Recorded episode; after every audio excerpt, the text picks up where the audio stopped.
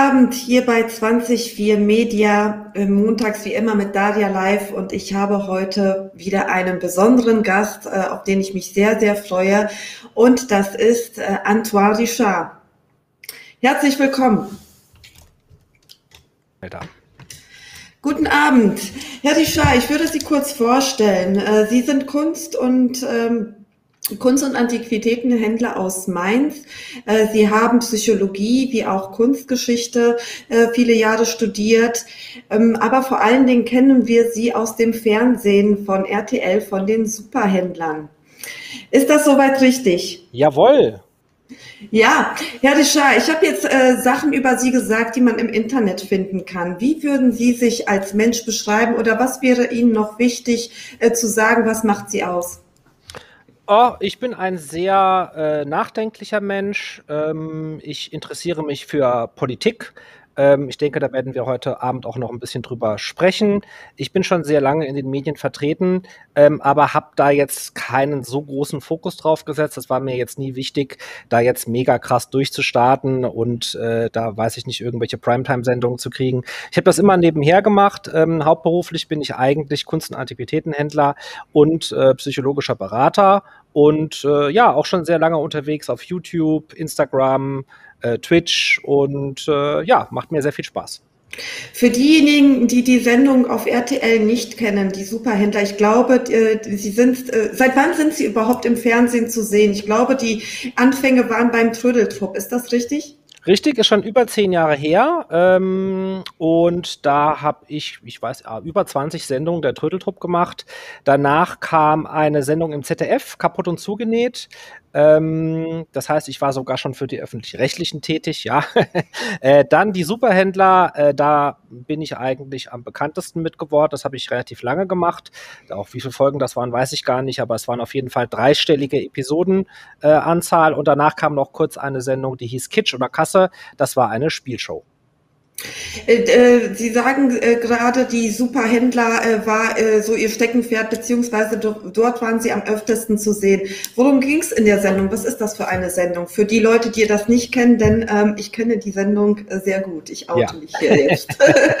das ist äh, Doku, Dokutainment, nenne ich es mal. Also das ist also ähm, echte Leute verkaufen echte, antike, seltene Gegenstände in Form einer Spielshow. Sie gehen durch vier Räume und schauen, wo sie das beste Angebot bekommen. Und das Tolle ist, bei der Sendung geht es nicht nur um die Sachen, sondern da werden auch einfach Geschichten erzählt, da spricht man mit den Leuten und ja, die müssen das beste Angebot annehmen, aber wenn sie aus dem Raum rausgehen, dann ähm, und die Tür zu ist, dann ist das Angebot vorbei.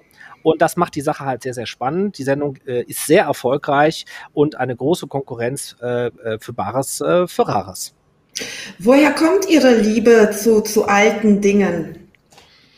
Ähm, ich bin damit aufgewachsen. Ähm, mein Vater kommt aus Frankreich, hat äh, auch Kunst studiert und hat dieses Antiquitätengeschäft gegründet. Und äh, ja, das ist magisch. Ja, das sind, also abgesehen davon, dass es natürlich auch ökologisch ist, äh, im Grunde genommen habe ich eigentlich wirklich ein, ein, Green Business. Das muss ich gar nicht erst grün anmalen, das ist schon grün, äh, weil wir eben gebrauchte Sachen verkaufen oder auch gebrauchte Dinge restaurieren. Und ja, ich mache das mein Leben lang, das gehört äh, dazu. Und ähm, mir macht das einfach Spaß, äh, ja, mit diesen einzigartigen Gegenständen zu handeln und die auch wieder herzurichten. Ähm, Herr Richard, Sie sind mir aufgefallen auf Facebook. Natürlich kannte ich Sie durch, äh, durchs Fernsehen, aber Sie sind mir vor allen Dingen äh, durch Ihre Kommentare, ähm, äh, wie zum Beispiel heute, wie ich eingesehen habe, äh, unter der Bundesregierung aufgefallen. Also Sie nehmen da ja kein Blatt äh, vor den Mund, um Ihre Meinung zu äußern. Ähm, aber fangen wir mal vorne an. Äh, wir haben ja jetzt über ein Jahr Corona-Wahnsinn hinter uns. Die ersten Meldungen im Mainstream haben uns erreicht im Januar Januar, dass ein unbekanntes Virus äh, jetzt in Deutschland aufgetaucht ist. Ähm, wie haben Sie das aufgenommen? Hatten Sie Angst? Äh, ja, ich hatte Angst. Ähm, es ist ein interessanter Umstand. Äh, Im Nachhinein ähm, wissen das die meisten. Tatsächlich scheint es so zu sein, dass die äh, Maßnahmenkritiker äh, zu einem großen Prozentsatz zu Beginn der Pandemie besonders früh gewarnt haben und besonders ängstlich waren, was ich so ein bisschen seltsam finde. Ich, ich erkläre mir das dadurch, dass die Maßnahmenkritiker generell ähm, staatskritisch sind und nicht alles glauben, was äh, die Politiker so von sich geben oder die öffentlichen Stellen. So war das bei mir auch, denn ähm, ich habe die Nachrichten gesehen und die Politiker haben abgewiegelt und gesagt, das ist nicht gefährlich, das ist nur eine Grippe, äh, das kommt eh nicht hierher, wir machen uns keine Gedanken. Und ich habe gewusst, das wird schlimm. Und ich habe wirklich Angst gehabt und ich habe auch meine Mitarbeiter, meine Freunde und Bekannten, Verwandten gewarnt und gesagt, keine Ahnung, was da in China los ist, aber jetzt müssen wir uns in Acht nehmen. Nicht nur vor einem eventuell äh, tödlichen Virus, äh, sondern auch vielleicht aufgrund äh, der Auswirkungen, die das Virus ähm, indirekt haben wird. Also ich habe auch schon damit gerechnet, dass es vielleicht zu Knappheiten kommen kann im Supermarkt oder äh, solchen Sachen oder dass Medikamente vielleicht knapp werden könnten. Und das habe ich alles schon sehr, sehr früh geahnt und auch äh, davor gewarnt und äh, bin ausgelacht worden. Die Leute haben gesagt, ich bin äh, jemand, der äh, die Leute verrückt macht, äh, der den Leuten Angst macht und so weiter und so fort. Und ich habe auch gedacht, also das war mein erster Gedanke, da ist was aus dem Labor ausgebrochen. Da ist was im Labor schiefgegangen. Wie sind Sie denn auf so eine Idee gekommen? Denn äh, der Mainstream hat uns ja was anderes äh, erzählt. Wir haben jetzt eine Studie aus Hamburg, äh, die auch glaubt, dass, äh, dass das Virus in, in einem Labor entstanden ist. Aber woher kamen Ihre G Gedanken? Also wo ist da der Zusammenhang in so einer frühen Phase gewesen, dass Sie gemerkt haben, hier stimmt irgendwas nicht? Vielleicht ist das künstlich, vielleicht ist das gewollt, was hier passiert. Also ich habe sogar auf meinem YouTube-Kanal häufiger mal ähm, Dinge zu Verschwörungstheorien gesagt oder auch ein Video dazu gemacht, weil mich das Thema schon sehr lange interessiert. Schon lange vor Corona hat mich das interessiert. Ähm, wo, ist die, wo ist diese Linie, die sich immer wieder verschiebt zwischen einer äh, verrückten Verschwörungstheorie und etwas, was ähm, tatsächlich auch sein kann? Und ich würde natürlich nicht sagen, dass ich jetzt die Wahrheit gepachtet habe, natürlich nicht, aber ich würde mich als jemanden einordnen, der immer an die Wissenschaft geglaubt hat und der einen gesunden Menschenverstand Menschenverstand hat. Und mein gesunder Menschenverstand, also dieser Satz, den man immer vorher sagen muss, ich sage ihn auch mal, ne? äh, äh, ich bin ja kein Verschwörungstheoretiker, aber ich bin auch kein Nazi, aber meine Lieblingssätze, die fangen immer so an. Also ich bin kein Verschwörungstheoretiker, aber äh, mein gesunder Menschenverstand sagt mir, wenn ein Labor in Wuhan sich befindet, und äh, dort mit diesen Sachen geforscht wird und genau da dann so ein Virus herkommt, dann ist die Wahrscheinlichkeit, dass das Labor damit nichts zu tun hat, einfach sehr klein. Ich weiß es natürlich nicht, aber letztendlich spielt es auch gar keine Rolle. Äh, natürlich spielt es eine Rolle, aber ich meine, so jetzt für das, was alles passiert ist, ist es im Nachhinein sowieso egal. Was haben Sie gedacht? Wie haben Sie sich gefühlt, als dann die ersten Maßnahmen kamen? Als die ersten Maßnahmen, ich glaube, es war im März gewesen, dann eingetreten äh, sind, man durfte nur zum Einkaufen raus. Äh, ich weiß von Eltern, die wirklich konsequent ihre Kinder nicht rausgelassen haben. Haben Sie das für angemessen äh, empfunden zu, zu, zu der Zeit? Hatten Sie da Verständnis vielleicht auch für die Politiker, die sagten, ja, wir wissen jetzt nicht, womit wir es zu tun haben. Äh, wir, wir, äh, wir sind jetzt erstmal vorsichtig und alle sollen jetzt erstmal zu Hause bleiben? Ja, auf jeden Fall. Ich hatte sofort Verständnis. Ich habe sogar teilweise diese Maßnahmen gefordert. Es waren zwar nicht genau die, die ich mir gewünscht hätte, aber ähm, es hat aber nicht lange gedauert, muss ich dazu sagen. Also innerhalb von wenigen Wochen ähm, ging mein, mein Angstfaktor gegenüber der Regierung immer weiter nach oben.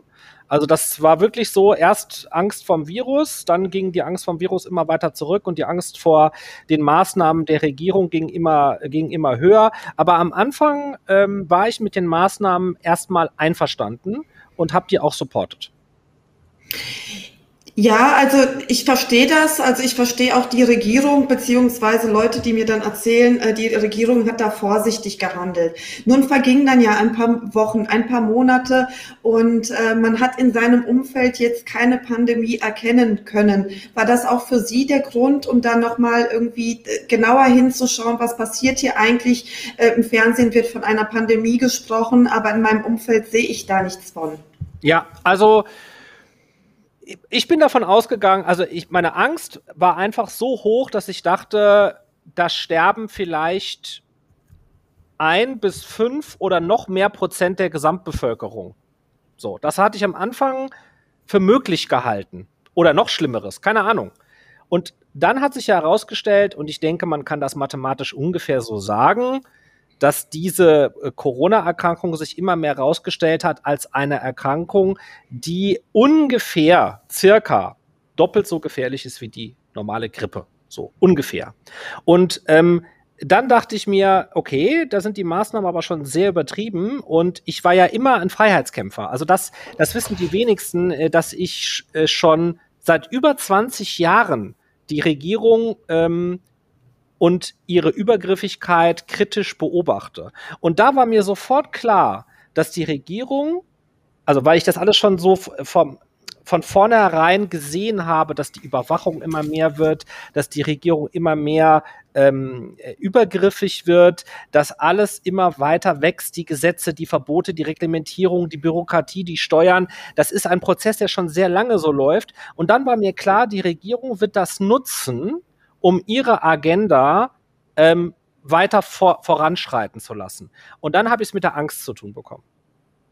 Sie sagen seit 20 Jahren und äh, mir fällt da ein besonderes äh, Ereignis ein, was vor zwei, äh, 20 Jahren geschehen ist, und äh, zwar der 11. September. Hat es was damit zu tun? Auf jeden Fall hat es auch was damit zu tun, ganz sicher. Weil, also ich muss dazu sagen, äh, tatsächlich ja, doch, wenn ich so zurückdenke, ja, ja, ja.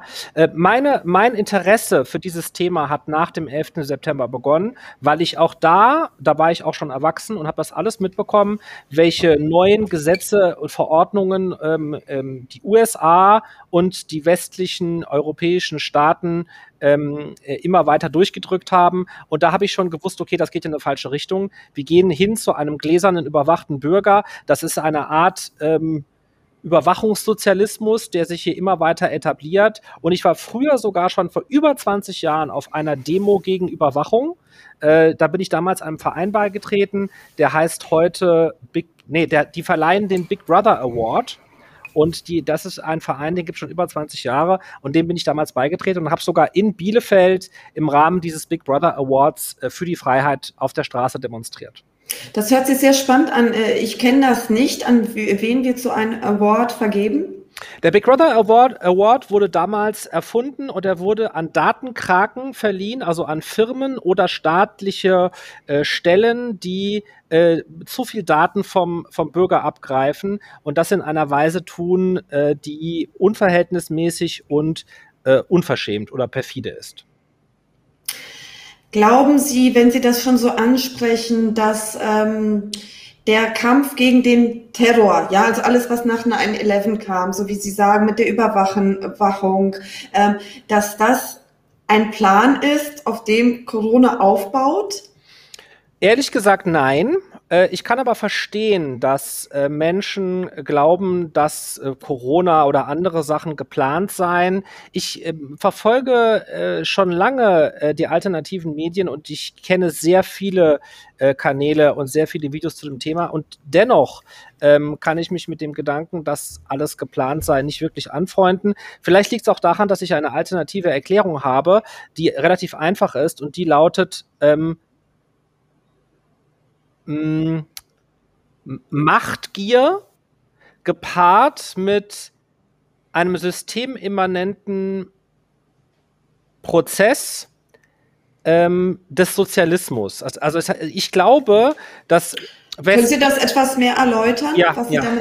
ich glaube, dass westliche demokratische Staaten ähm, von Natur aus dazu neigen, ihre Bürokratie, ihre Übergriffigkeit und ihre Sozi sozialen oder sozialistischen Strukturen immer, immer weiter auszuweiten.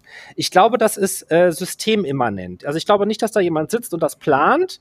Äh, klar, das mag es auch geben, aber äh, das ist gar nicht notwendig, weil der Sozialismus dazu neigt, sich auszudehnen. Und Staaten und Machtkonzentrationen auch dazu neigen, sich auszudehnen. Und das ist es, was wir jetzt hier sehen. Und Corona ist da ja mal wieder eine passende Station äh, auf diesem Weg in ähm, ja, in eine, in eine Art Sozialismus. Das ist das, wie ich das eigentlich sehe. Das ist eine Art neuer Sozialismus, der hier auf uns zukommt.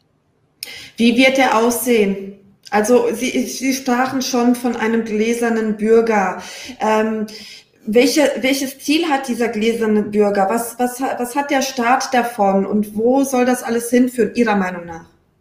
Naja, der Sozialismus macht das, was er immer macht. Er konzentriert Macht auf wenige Menschen äh, unter, dem, unter dem Vorwand, er meine es gut. Er möchte den Menschen umerziehen. Er möchte den neuen Menschen erschaffen. Ja, bei den, bei den Sozialisten ist es ja so, äh, sie, sie, sie, sie können den Menschen nicht so akzeptieren, wie er ist. Sie möchten ihn umerziehen. Das sehen wir ja jetzt auch in der Regierung. Das sind alles sozialistische Tendenzen und äh, daher kommt ja auch der Gulag. Ja, äh, da wurden die Menschen umerzogen. Und äh, ich denke, dass auch genau das jetzt äh, läuft. Ähm, und ich äh, verfolge auch mit, mit großem Interesse ähm, den Kanal von Gunnar Kaiser. Ich denke, den werden hier auch viele kennen. Ich weiß nicht, ob es von ihm kommt, aber durch ihn wurde es doch recht bekannt, äh, nämlich äh, es ist ein Kult.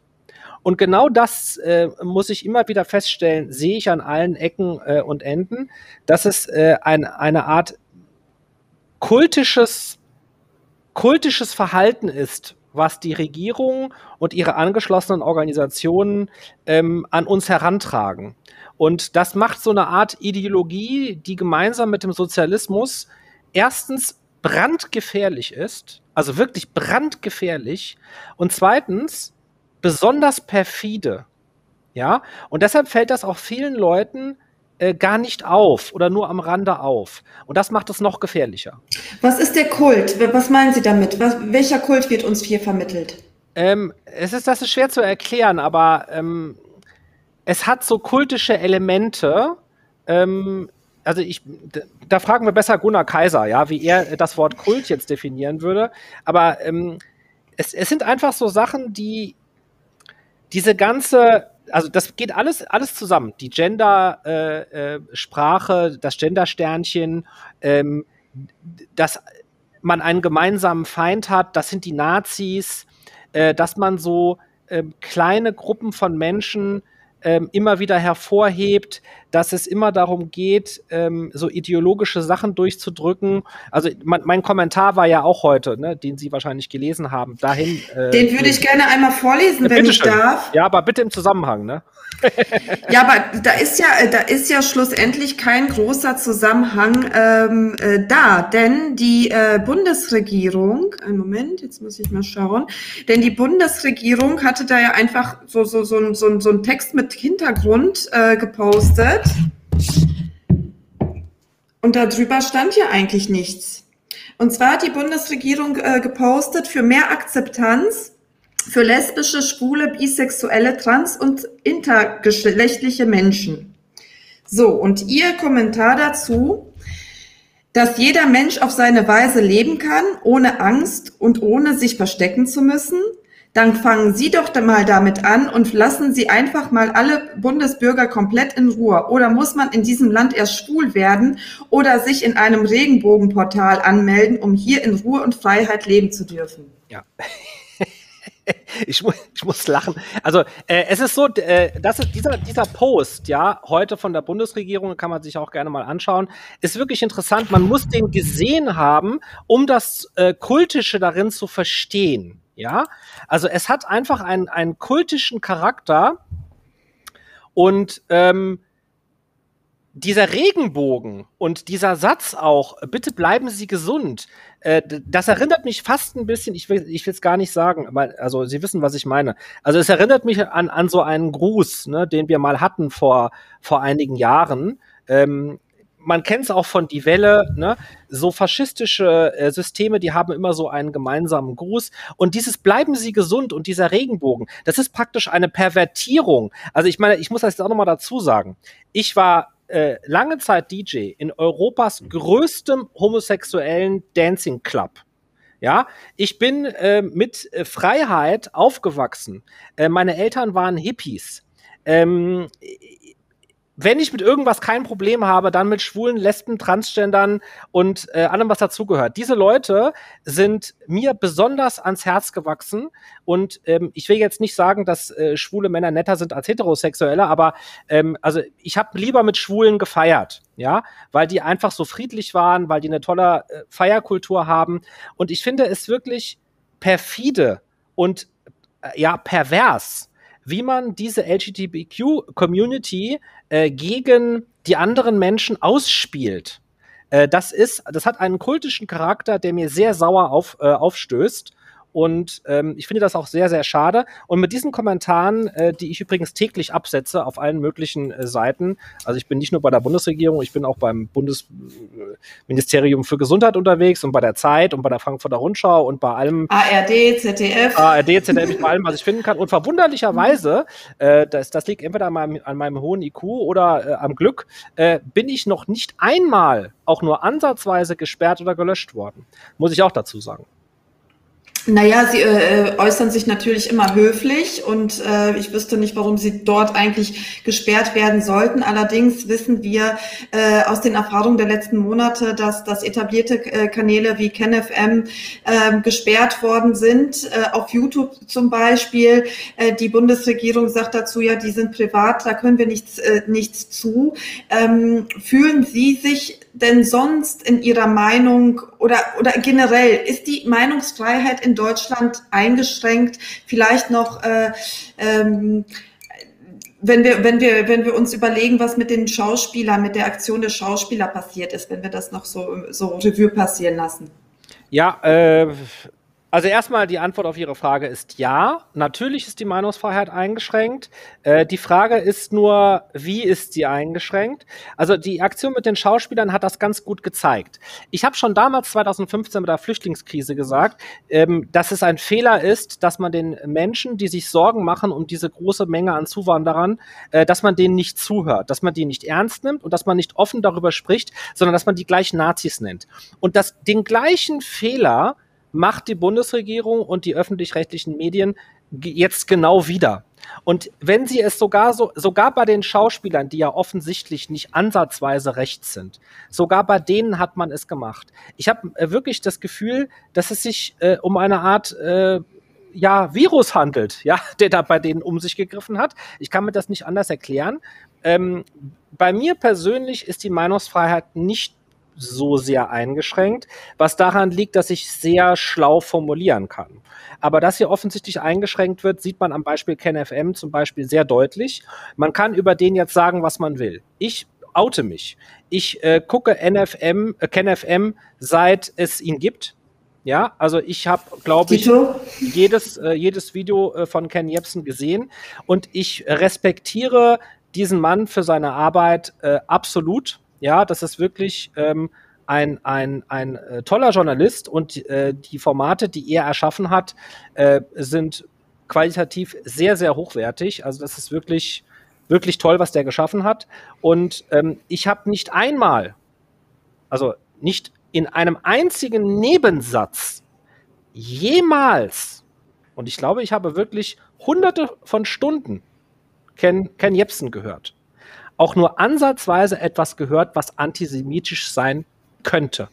Und jetzt sage ich noch was. Meine Großmutter väterlicherseits war Jüdin und sie war im KZ Buchenwald interniert und hat den Holocaust überlebt. Das heißt, ich bin ein Nachkomme einer Holocaust-Überlebenden.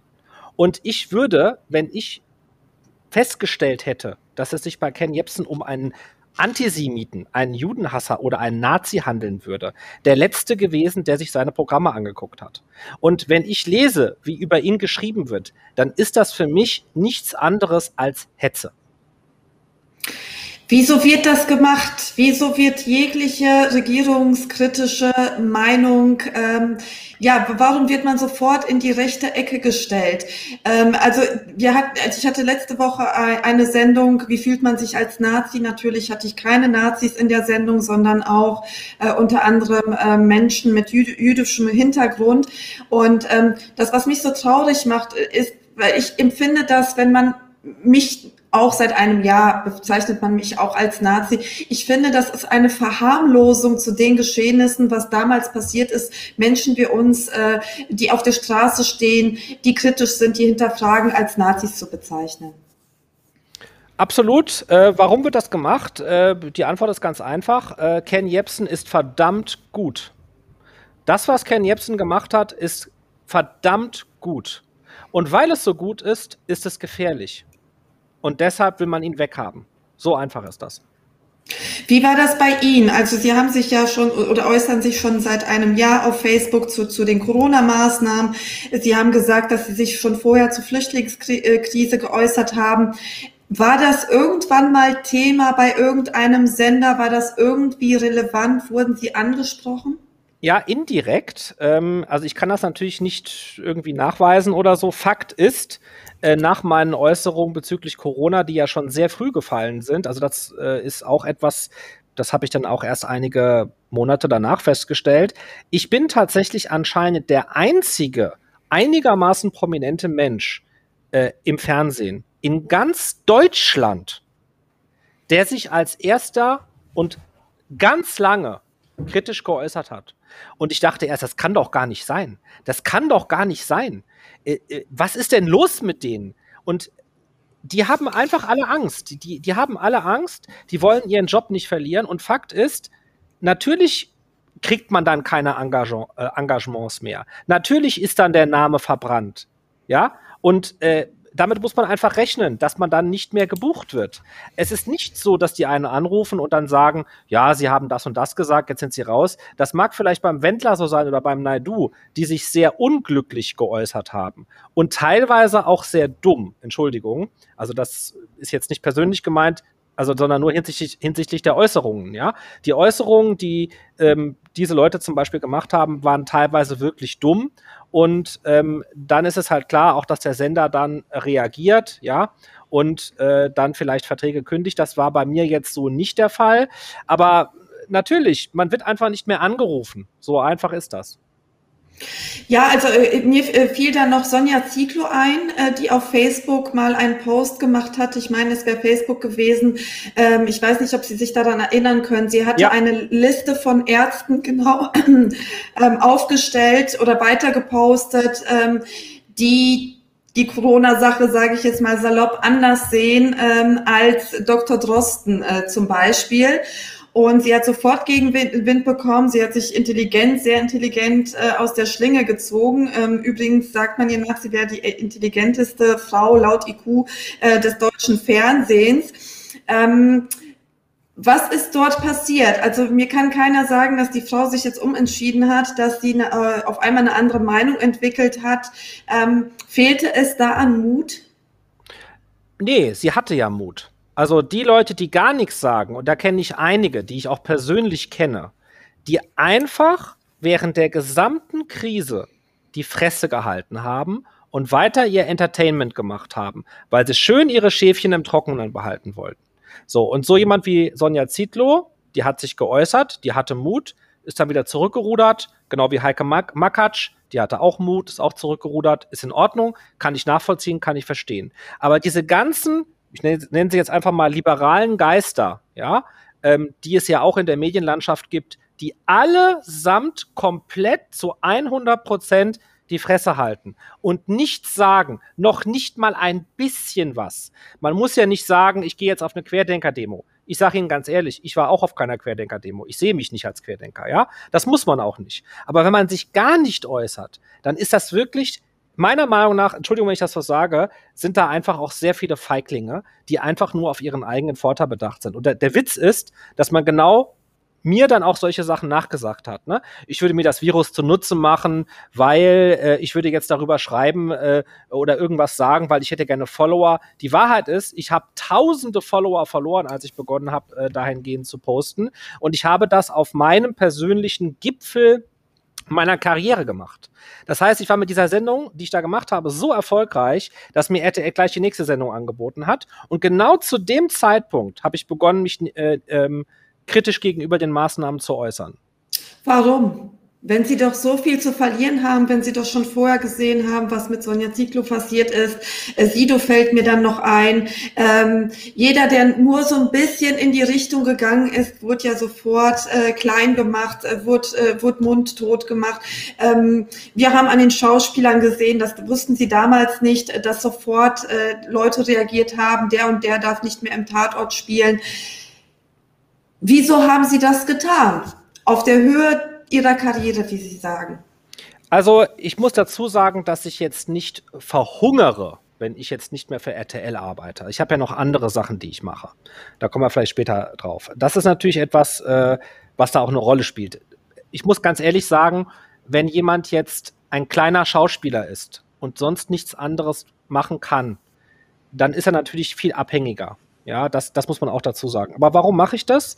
Weil mein innerer Kompass auf Freiheit eingestellt ist und zwar schon seit ich denken kann. Für mich ist Freiheit eines der wichtigsten Themen und ich bin ein politischer Mensch, auch wenn ich in keiner Partei bin, ähm, obwohl ich früher mal bei den Grünen war und zwar vor ungefähr ein Jahr.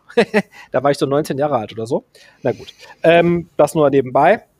Äh, für mich ist einfach Gesellschaft, Politik, Freiheit, Frieden, Fortschritt, das sind für mich sehr wichtige Themen und ich möchte mich gerne dazu äußern und ich möchte, also es ist egal, wie viel Geld ich habe. Was, was mache ich mit all meinem Geld, wenn ich in einer Quasi-Diktatur lebe oder in einem Quasi-Faschismus oder in einem neuen Sozialismus? Was bringt mir all mein Erfolg, wenn ich eine Lüge lebe? Das möchte ich nicht. Lieber sage ich, was ich denke und äh, verzichte auf Geld. Das klingt jetzt, als würde ich lügen, aber das ist keine Lüge, das ist die Wahrheit. Denn äh, Geld macht nicht glücklich. Ja, bis zu einem gewissen Punkt ist es schön. Aber dann äh, ist das alles nur, ja, was, was kaufe ich mir jetzt? Ne? Dann ein neues Auto und noch ein Auto und noch eine Reise und äh, dann darf man das auch alles nicht mehr. Man darf nicht mehr reisen und man darf auch kein Auto mehr fahren. Also äh, verstehen, verstehen Sie, was ich meine? Das Leben in Unfreiheit ist nicht lebenswert.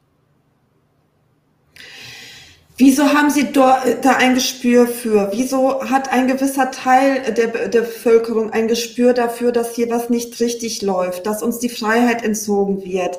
Ähm, also ich hätte wirklich mehr von einem Land äh, wie Deutschland erwartet. Äh, ich sage das immer äh, wieder an einem Land, was nicht vergessen wollte.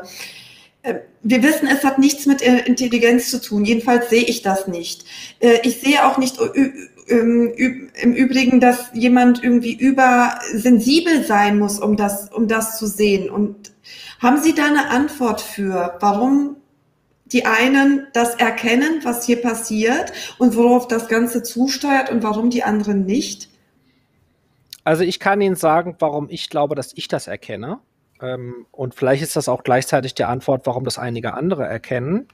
Ich bin ähm, von vielen Menschen als Kind, von meinen Eltern natürlich auch, von meinen Großeltern, aber auch von Lehrern äh, zu kritischem Denken auch erzogen worden. Vor allem aber von meinen Eltern. Und es, es waren viele Lehrer und auch Bücher, die ich gelesen habe, ähm, die mir gezeigt haben, wie ja, faschistische Strukturen funktionieren und aufgebaut werden was Sozialismus ist, obwohl ich da erst viel später drauf gekommen bin. Also das hat diesen, diese Eingebung, dass Sozialismus genauso gefährlich ist wie Faschismus und Sozialismus und Faschismus oft auch zusammen auftreten, die hatte ich erst mit 25. Aber das sind so Bücher wie, klingt jetzt komisch, aber ist auch so gemeint, Die unendliche Geschichte und Momo von Michael Ende. Der kleine Prinz es sind auch viele Filme, die ich gesehen habe, die mich geprägt haben. Es war ein Deutschlehrer, Max Frisch, ähm, den ich wirklich geliebt habe, vor allem am Abitur. Ähm, die Welle habe ich gelesen. 1984 habe ich gelesen. Schöne neue Welt habe ich gelesen. Ich bin großer Science-Fiction-Fan, Star Trek-Fan. Ich habe Terminator gesehen, da war ich 16. Natürlich ist das, ich glaube nicht daran, dass jetzt demnächst Skynet die Macht übernimmt und wir von Maschinen angegriffen werden. Aber diese Entwicklung, äh, die habe ich schon sehr früh sehr genau beobachtet. Und äh, wenn man nicht erkennt, also meiner Meinung nach, dass wir kurz davor sind, in, in eine sehr gefährliche Entwicklung abzugleiten, die in einer Diktatur, einem Ökofaschismus, einer, einem Sozialismus, was auch immer, enden kann, wenn man das nicht erkennt, dann ist man äh, blind. Und diese, äh, dieser Ausdruck schlafscharf äh, ist tatsächlich ganz, ganz gut. Ja, ich finde das einen ganz guten Ausdruck, weil ich mag Schafe. Ja, ich, ich wohne auf dem Land äh, mittlerweile wieder und äh, bin vor Corona aus der Stadt geflohen und ähm, bin auch auf dem Land aufgewachsen teilweise. Und ich mag Schafe wirklich sehr gern, das sind wirklich schöne Tiere. Ähm, aber wie die sich eben verhalten, das passt sehr gut zu den weit, zu weiten Teilen in der Bevölkerung. Die sind einfach sicher in der Herde, die kümmern sich nicht viel, die wollen einfach ihr, ihr Brot auf dem Tisch haben, ihr Essen.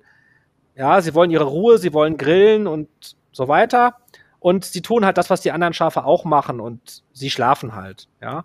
Und äh, deshalb kann man ihnen eigentlich nicht böse sein. Das Problem ist aber, das muss ich auch dazu sagen, und das stand auch in all diesen Büchern, die ich da auch gelesen habe, über auch zum Beispiel das Tagebuch der Anne Frank und so weiter und so fort, ähm, dass faschistische Systeme und Diktaturen äh, vor allem getragen werden von Menschen, die die Fresse halten.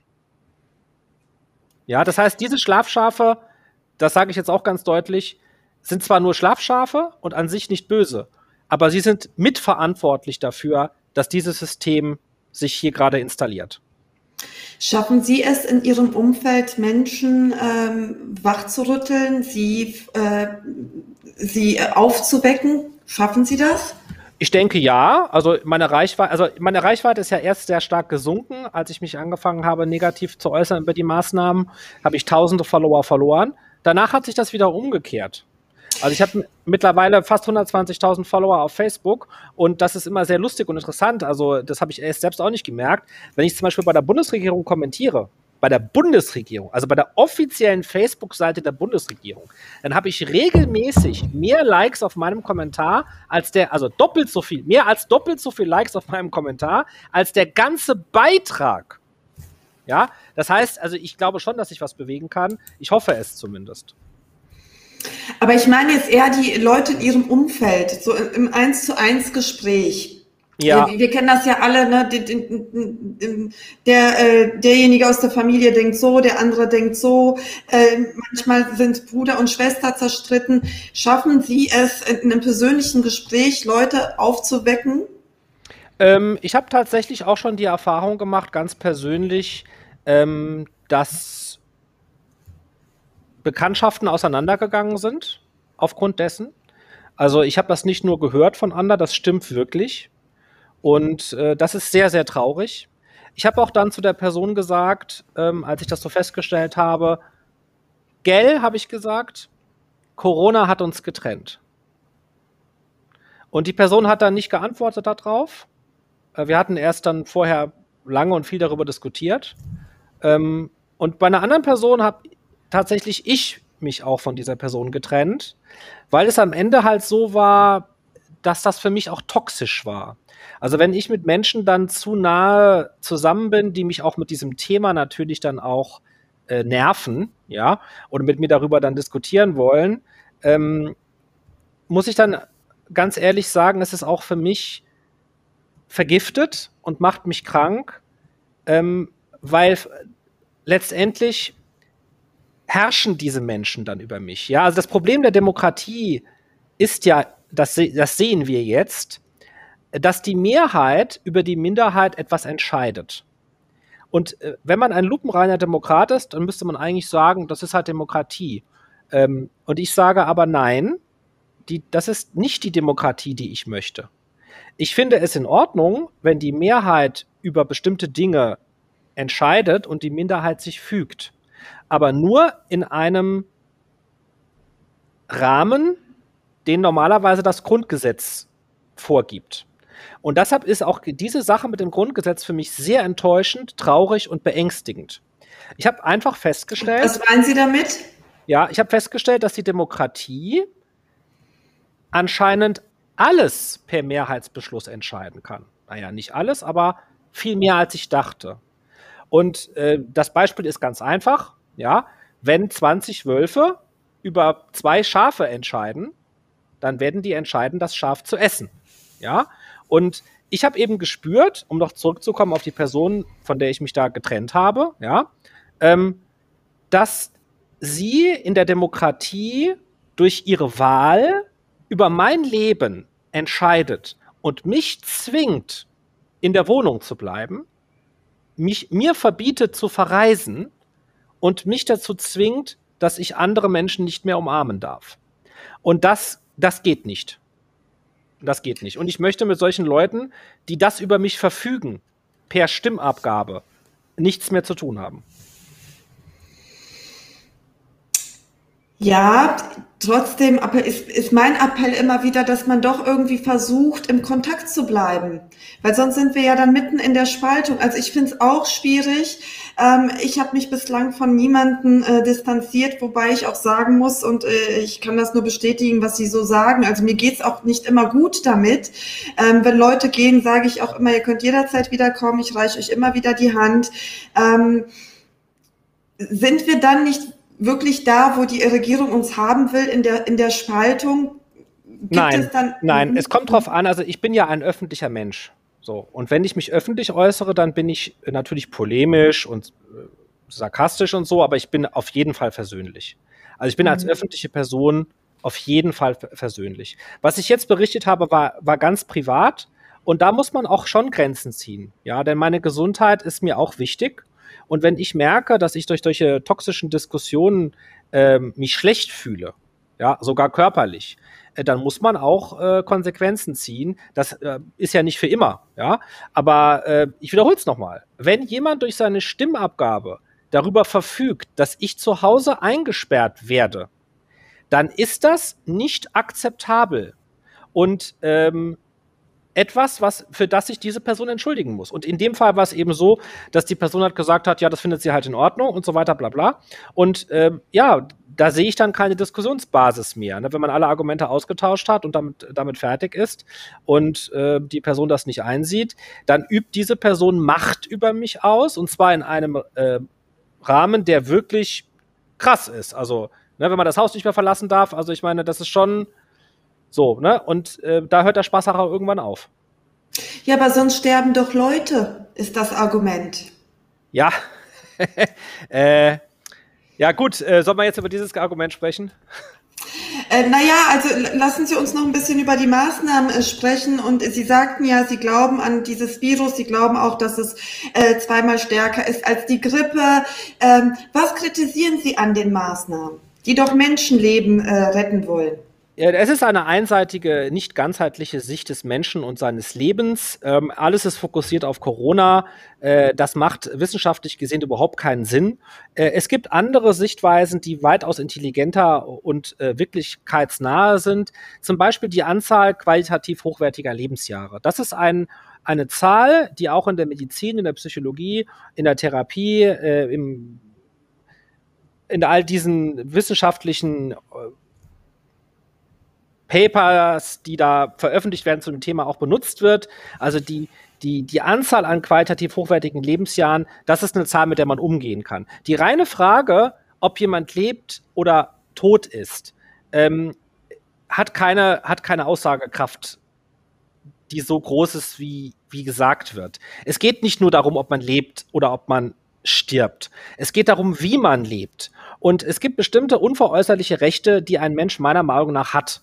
Und ich glaube, um es jetzt mal umzudrehen, dass selbst wenn draußen wirklich die Pest wüten würde und wir bei The Walking Dead wären und draußen Zombies rumlaufen würde, ich glaube, dass selbst dann kein Mensch das Recht hat, einem anderen Menschen zu verbieten, das Haus zu verlassen. Mein Haus hat eine Tür.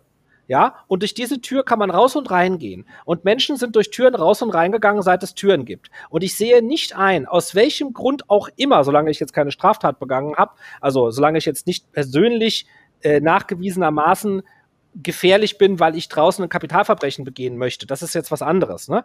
Aber die reine Aussage, ich könnte eventuell jemanden anstecken, der eventuell krank wird, der dann eventuell äh, ernstlich erkrankt und dann eventuell stirbt, das ist so weit an den Haaren herbeigezogen, ähm, das ist philosophisch gesehen, äh, kann man so alles rechtfertigen. So kann man alles rechtfertigen. Rein philosophisch gesehen könnte man sogar so rechtfertigen, dass man mich hängen müsste. Ja, weil wenn man mich jetzt aufhängen würde oder äh, exekutieren, dann wäre ich auch keine Gefahr mehr. Ja, also rein theoretisch könnte man so äh, die Todesstrafe fordern für alle Menschen, die äh, keine Maske tragen. Das geht nicht. Ja, es gibt bestimmte Sachen, die darf man einfach nicht machen. Die sind moralisch nicht in Ordnung. Und das, was die Bundesregierung gemacht hat, äh, war ähm, am Anfang vielleicht noch verständlich, aber jetzt nicht mehr in Ordnung. Man darf keinen Menschen zu Hause einsperren oder zwingen, andere Menschen nicht zu treffen. Das darf man nicht, egal was draußen für ein Virus tobt. Ja, es kommt ja jetzt noch schlimmer, dass äh, wir jetzt bald äh, nicht un über unseren eigenen Körper und sogar über den Körper unserer Kinder entscheiden dürfen. Wie stehen Sie zum Thema Impfung? Ich bin selbst gegen allerlei Sachen geimpft und äh, finde das auch in Ordnung. Ich bin großer Fan der Wissenschaft, der Medizin äh, und da gibt es sehr viele gute Sachen, die da gemacht werden. Ich bin auch nicht 100% sicher, dass die Corona-Impfung schlecht ist. Also es gibt ja auch viele verschiedene Impfungen aus vielen verschiedenen Ländern.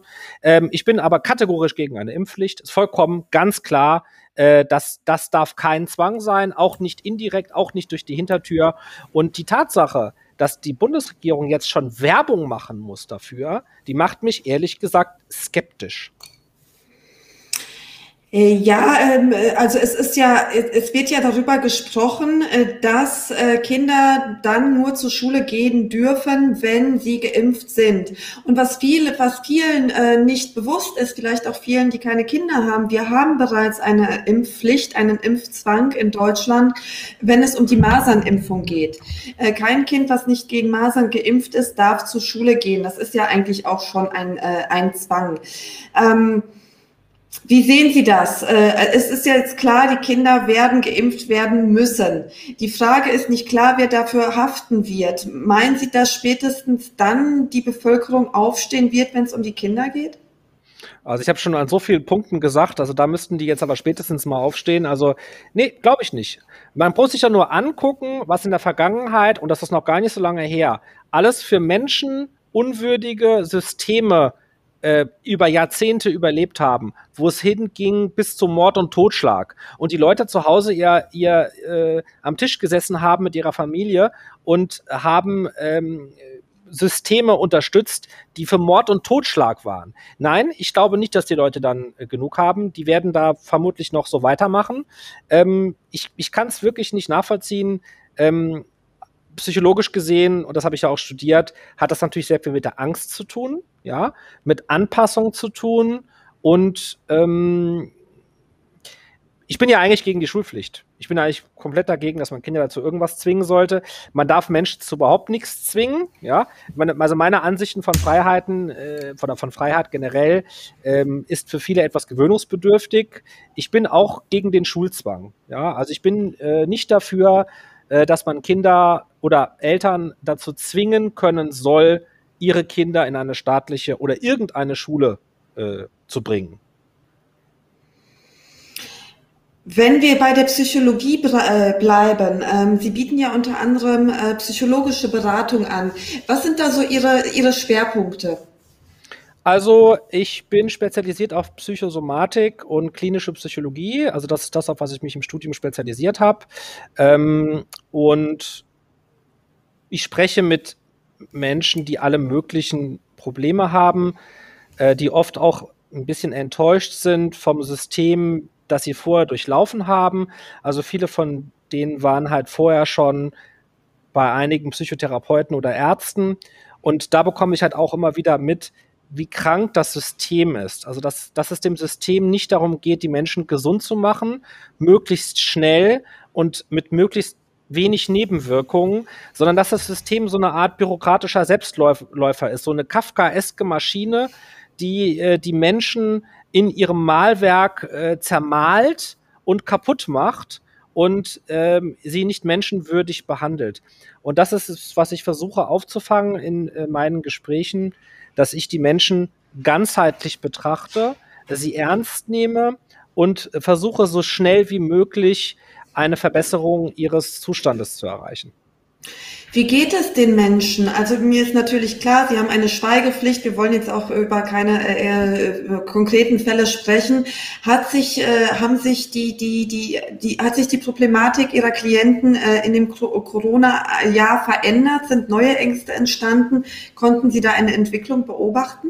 Ja, auf jeden Fall. Ähm, ich bin auch mit einigen äh, Ärzten befreundet, ähm, also Medizinern und die berichten also das Gleiche, ähm, dass vor allem äh, Panikattacken und Depressionen äh, massiv zugenommen haben. Also vor allem äh, Angsterkrankungen und äh, depressive Erkrankungen haben meiner Meinung nach, also es gibt da jetzt noch keine Statistik, glaube ich, das, das wäre jetzt noch zu früh, Also nach meiner subjektiven Beobachtung und auch der Beobachtung äh, der befreundeten äh, Mediziner äh, hat sich das deutlich verstärkt. Wodurch, wodurch genau? Haben die äh, Leute so Angst vor dem Virus? Haben sie Angst vor den Maßnahmen?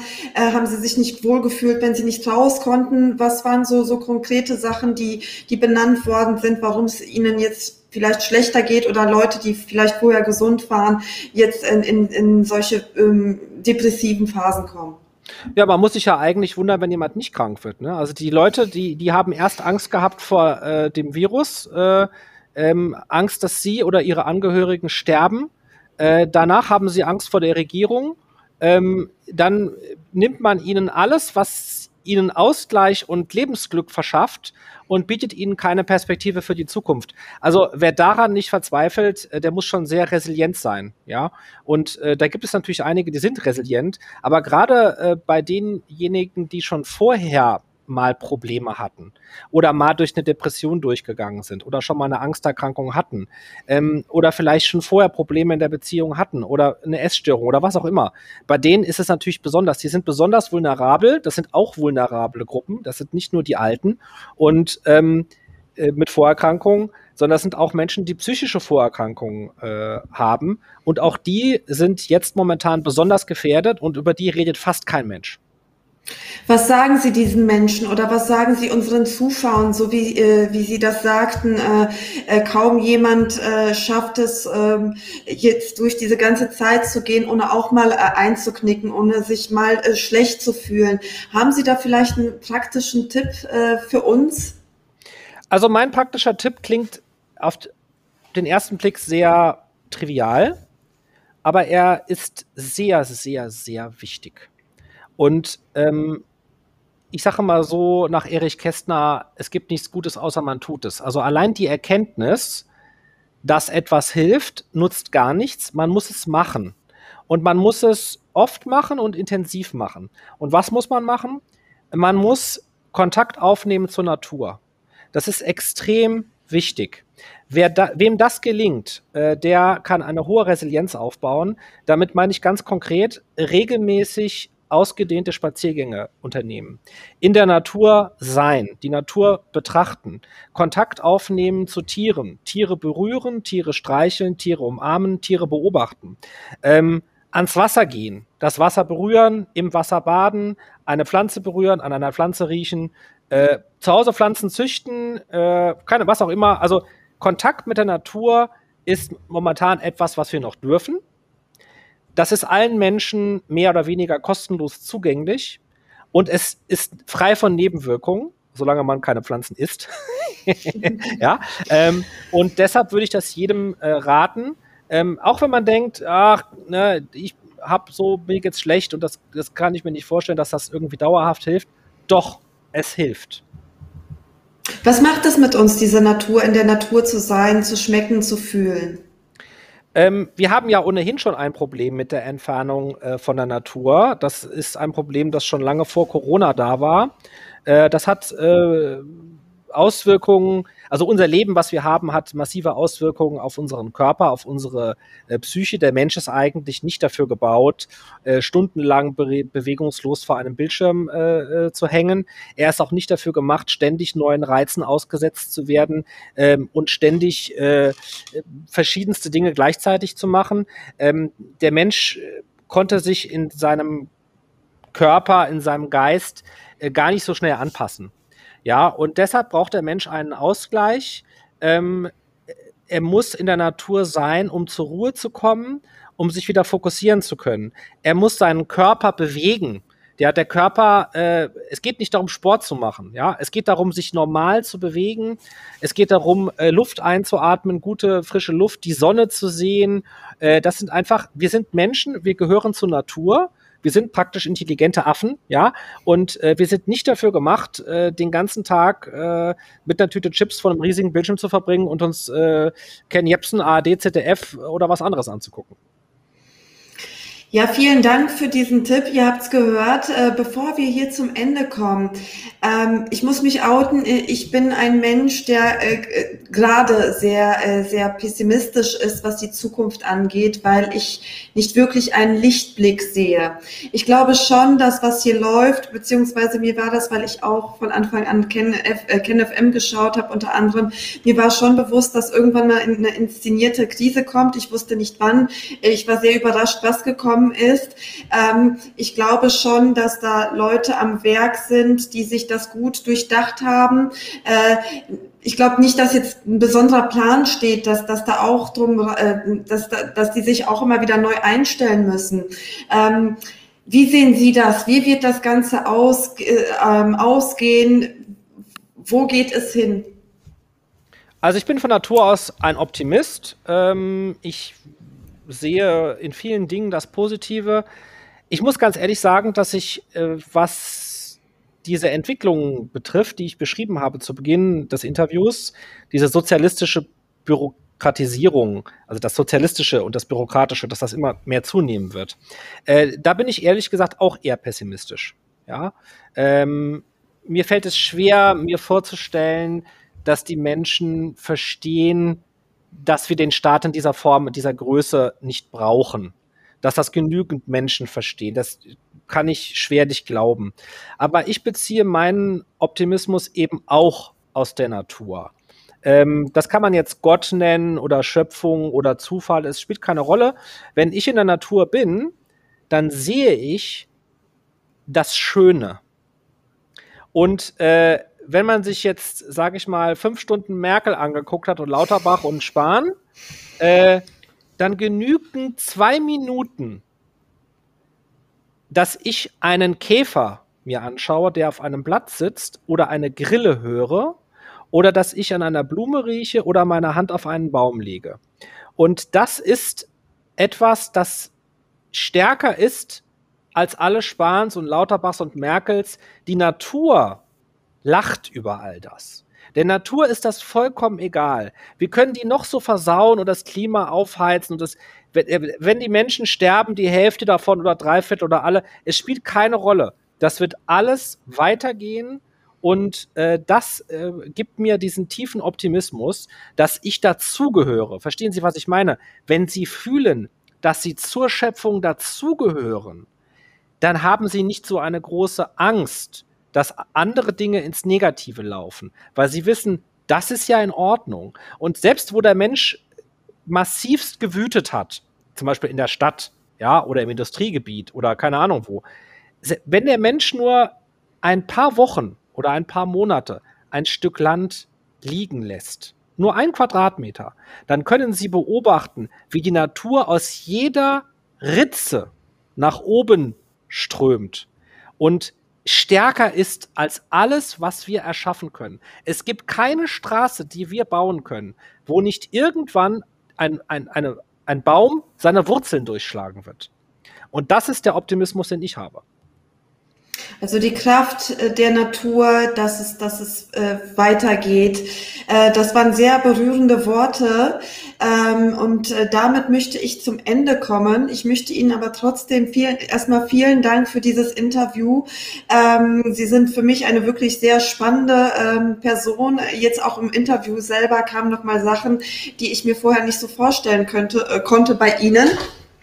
Und ich möchte Ihnen jetzt äh, nochmal Gelegenheit geben, dass Sie uns den, äh, dass Sie den Zuschauern sagen, wo man Sie jetzt überhaupt äh, sehen kann. Wo findet man Sie mit Ihrer Meinung, mit Ihren Videos? Ja, jetzt könnte man denken, jetzt habe ich so von der Natur geschwärmt, ne, dass ich nie online bin. Das stimmt natürlich nicht. Also ich bin auch jemand, der Technik sehr liebt, ja, und äh, Social Media auch. Man findet mich natürlich auf Instagram, ja, Antoine Richard unterstrich official. Man findet mich auf Facebook. Man findet mich überall, auf Snapchat. Ich bin auf Twitch regelmäßig. Ich bin auch ein großer Gamer, ja. Ich liebe, ich liebe Playstation und so. Also ich bin kein Technikfeind, ja. Ich bin auf YouTube, ich habe einen YouTube-Kanal. Also wer mich finden will, findet mich. Das Einzige, was ihr nicht machen solltet, ist meinen Wikipedia-Artikel lesen. Den habe ich heute tatsächlich gelesen. Ich finde, es ist noch nicht so schlimm. Ja, jetzt nach dem Interview wird er bestimmt nochmal bearbeitet. Äh, das äh, wollen wir, das wollen wir nicht, äh, das wollen wir nicht hoffen. Und ich denke, dass alles, was heute gesagt worden ist, in einer Demokratie möglich sein müsste, ohne dass man jetzt dafür irgendwelche Konsequenzen erfährt. Aber wir werden sehen. Vielen Dank, lieber Antoine Richard, für dieses Interview. Ich würde mich sehr freuen, wenn wir uns mal wiedersehen würden. Hier vielleicht bei 2004. Ähm, vielen Dank an die Zuschauer möchte ich mich auch bedanken äh, ähm, auf den allen Kanälen. Schaut noch rein. Am Mittwoch ist Ralf Ludwig wieder hier live. Es, äh, tut mir leid, ich bin, ihr merkt, ich bin heute ein bisschen nervöser als sonst äh, bei dem Herrn Richard. Es war sehr hoffe, angenehm mit Ihnen. Sehr angenehm. Vielen Dank für die Einladung und Sie haben das ganz toll gemacht. Vielen Dank. Oh, das freut mich zu hören. So, ihr Lieben, wir sehen uns Pfingsten live in Berlin. Also ich bin vor Ort. Ich hoffe, ihr auch. Ähm, und äh, wie gesagt, ähm, 2004 live äh, wieder mit Ralf Ludwig am Mittwoch äh, hier. Und wie gesagt, wir sehen uns in Berlin. Bis denn. Ciao.